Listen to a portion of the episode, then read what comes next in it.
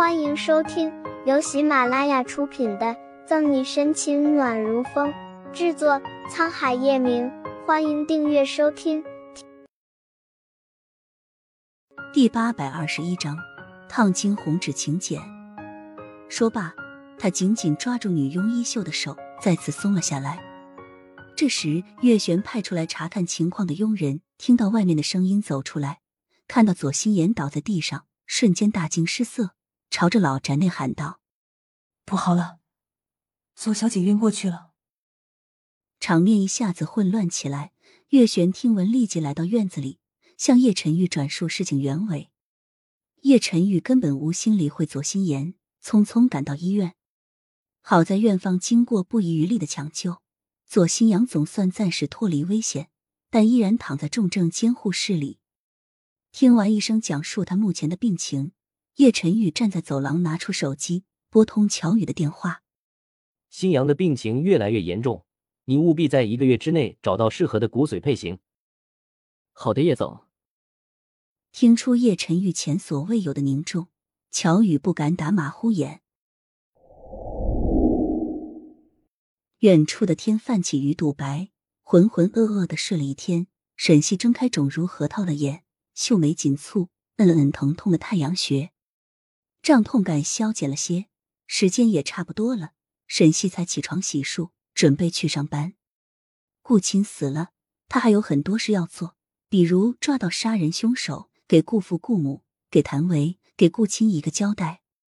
顾青的事还没有完，如果沈队再看见这个嘛，岂不是更加伤心了？哎，沈队是个玲珑剔透的人，想必这事他心里会有计较。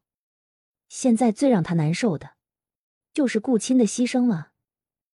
可不是，顾青的牺牲对沈队本来就是一个打击，现在还送这个来，不是给人添堵吗？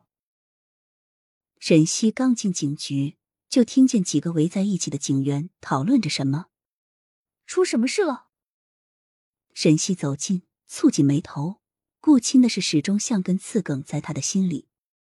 沈沈队，你来了。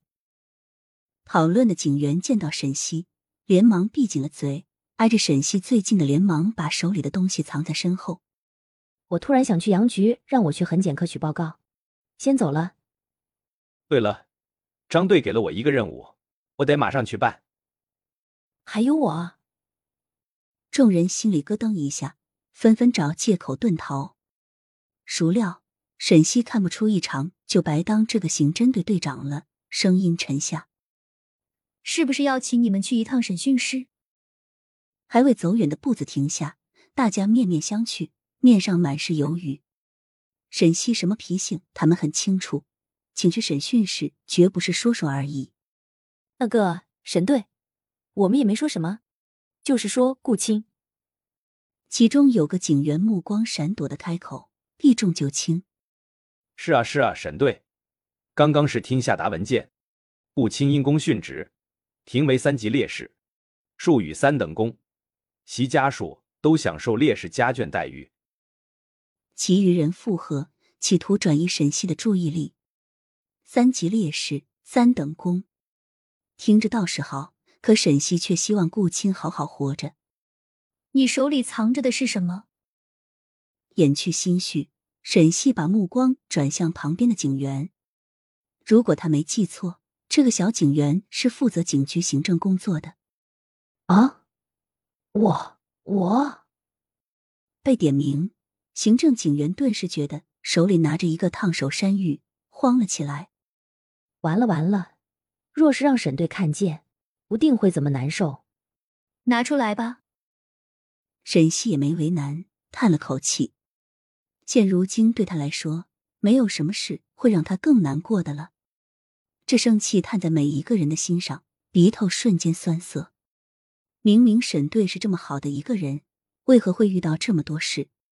沈队，行政警员犹豫了片刻，还是把背后的东西拿了出来。望着面前的烫金红纸，“请柬”二字跃然入眼。想起之前的传闻，再联系各种不对劲，沈西对这份请柬的内容有了半分猜测。即使如此。心底仍然还有一点希冀，颤抖着双手接过，打开。宋城下城人民警局全警人员紧定于本年八月一日星期天为叶晨玉、左心言于万怡国际酒店举行结婚典礼，敬邀各位到来。本集结束了，不要走开，精彩马上回来。